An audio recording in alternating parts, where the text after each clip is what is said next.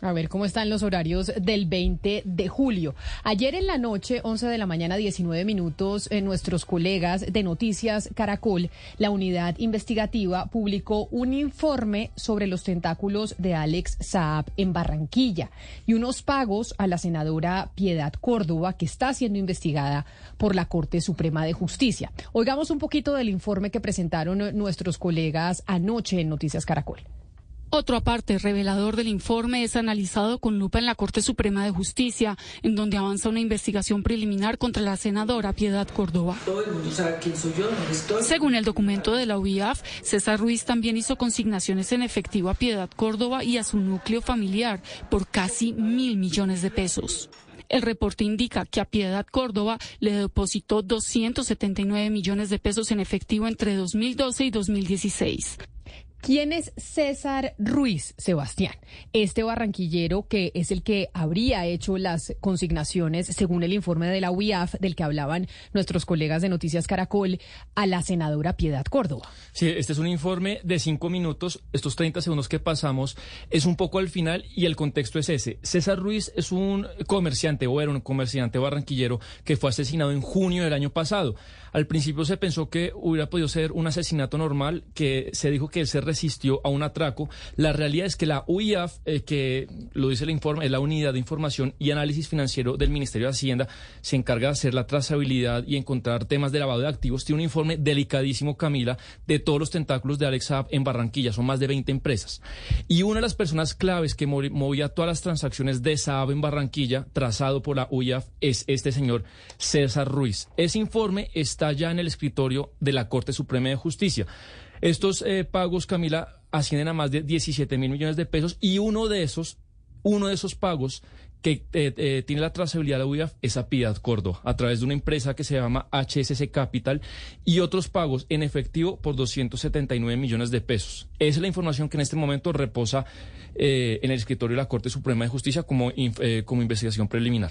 Y precisamente por eso que, por ese informe de anoche, por eso que usted nos está explicando, nos acompaña Roberto Denis. ¿Quién es Roberto Denis? Hemos hablado con él en otras oportunidades en estos micrófonos. Es un periodista venezolano de un portal que se llama Armando Info y es uno de los que más ha investigado esa relación de Alex Saab con la senadora colombiana Piedad Córdoba. Y ya que se conoce este informe de la UIAF, nos pareció pertinente volver a hablar con él. Señor Denis, bienvenido, gracias por acompañarnos. Hola, buen día, un gusto estar con ustedes. ¿Sabía usted o le sorprendió esa información que conocimos anoche con ese informe de la UIAF que habla de este señor César Ruiz trasladándole dinero a la senadora Piedad Córdoba, que sería dinero proveniente pues de Alex Saab y que seguramente de todo ese fraude que se hizo en Venezuela con los CLAP? Eh, sí, eh, eh, yo creo que sin duda es un reporte, un trabajo muy revelador, no solo por lo de los pagos a Piedad Córdoba, que ya en sí es, digamos, una noticia gruesa e importante, más allá de que Piedad Córdoba siempre trata de negar su relación y los vínculos que durante años tuvo con, con el señor Alex Saab, pero cada vez aparecen más, más, más evidencias e indicios.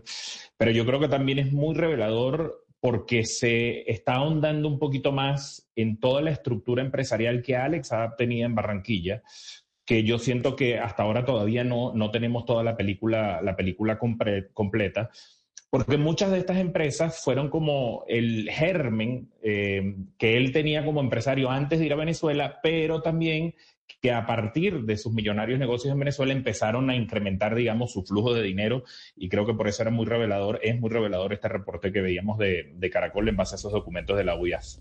De lo que oímos ayer y de lo que usted ha investigado, Roberto, con relación a Piedad Córdoba, uno ve que los pagos inician en 2012, esto es mucho antes de que realmente Maduro empiece a tener poder de verdad.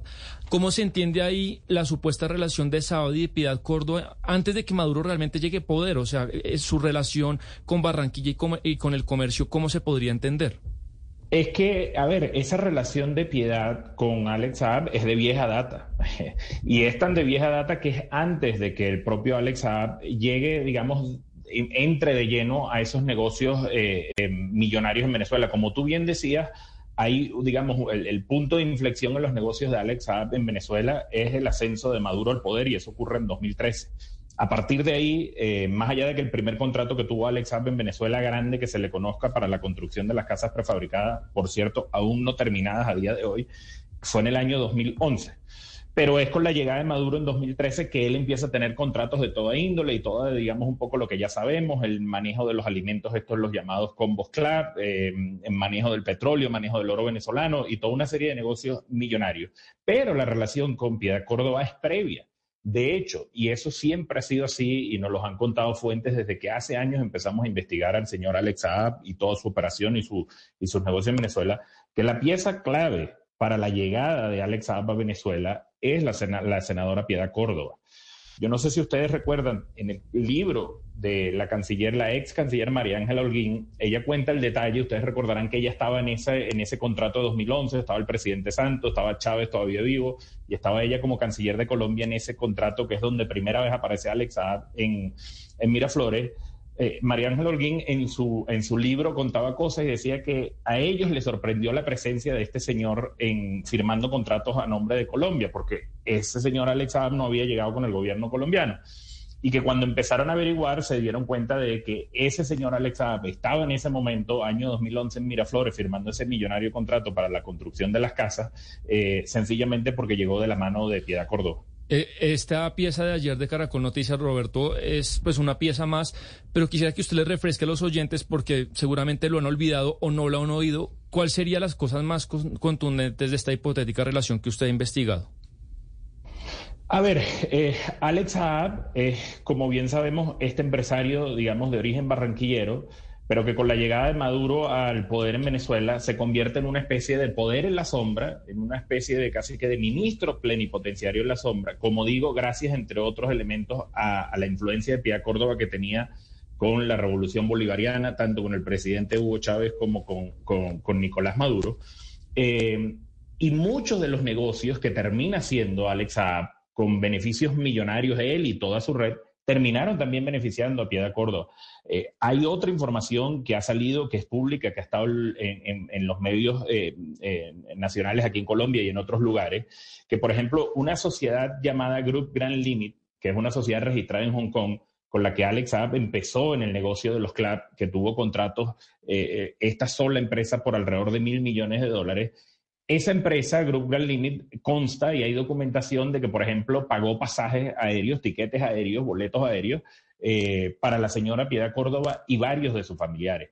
Eh, yo creo que aquí lo revelador es, insisto, en que se aportan nuevas evidencias eh, documentadas por la UIAF de cómo el dinero de los negocios de Alex termina llegando a, a, Piedad Córdoba y al entorno de Piedad Córdoba, pero además, digamos, estos manejos irregulares, porque estamos hablando de, en el caso de lo que decía el reporte de, mm, hacia dineros hacia cuentas de Pia Córdoba y sus familiares de mil millones de pesos en efectivo. Evidentemente esto es una operación que, que levanta sospechas ante cualquier autoridad y ante cualquier sistema financiero. A ver, a mí me llama la atención lo siguiente y tiene que ver con el futuro de Alex Saab en los Estados Unidos. Usted sabe que desde Venezuela se ha hablado mucho de ese posible canje que pueda haber entre Alex Saab y tal vez, ¿por qué no?, algún ciudadano norteamericano que se encuentra detenido, que se encuentra detenido en Venezuela. ¿Usted cree viable y posible que eso ocurra? ¿Que ese posible canje del que se está hablando se dé y Alex Saab vuelva a Venezuela?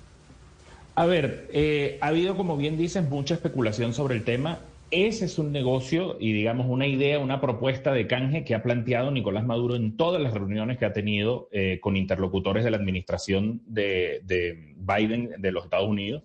Eh, yo tengo constancia de eso.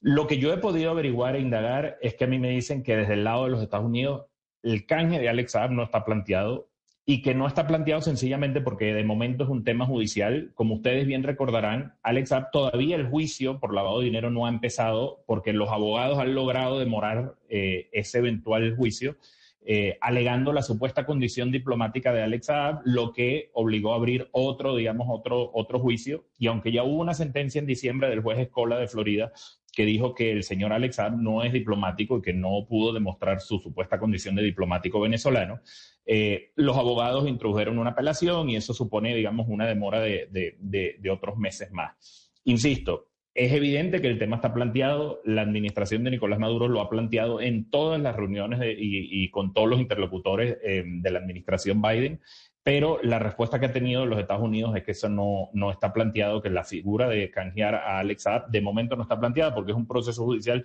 que casi se podría decir que formalmente el juicio no ha comenzado, ¿no?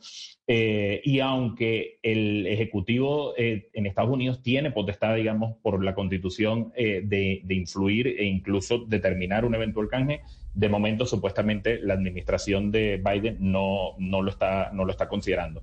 La última oferta, supe yo, que hizo el señor Nicolás Maduro era devolver los ocho, hay, en Venezuela hay ocho ciudadanos americanos que están detenidos por distintas razones, muchos de ellos, unas razones sumamente arbitrarias, otros no. Eh, y la última propuesta de Maduro era devolver, digamos, a estos ocho ciudadanos americanos por el señor Alex Saab, y la respuesta que tuvo de los Estados Unidos es que eso no estaba planteado. Pues don Roberto Denis, periodista venezolano y además, eh, pues con quien hemos hablado en otras oportunidades por ser un ha sido investigador de esta relación de Alex Saab y la senadora colombiana Piedad Córdoba. Gracias por conectarse con nosotros el día de hoy para aclarar un poco más y tener más eh, contexto de ese informe que vimos anoche, que fue muy revelador sobre el, texto que tiene la UIAF eh, relacionando a este empresario César Ruiz con la senadora Piedad Córdoba. Mil gracias y feliz día. Igualmente, gracias a ustedes.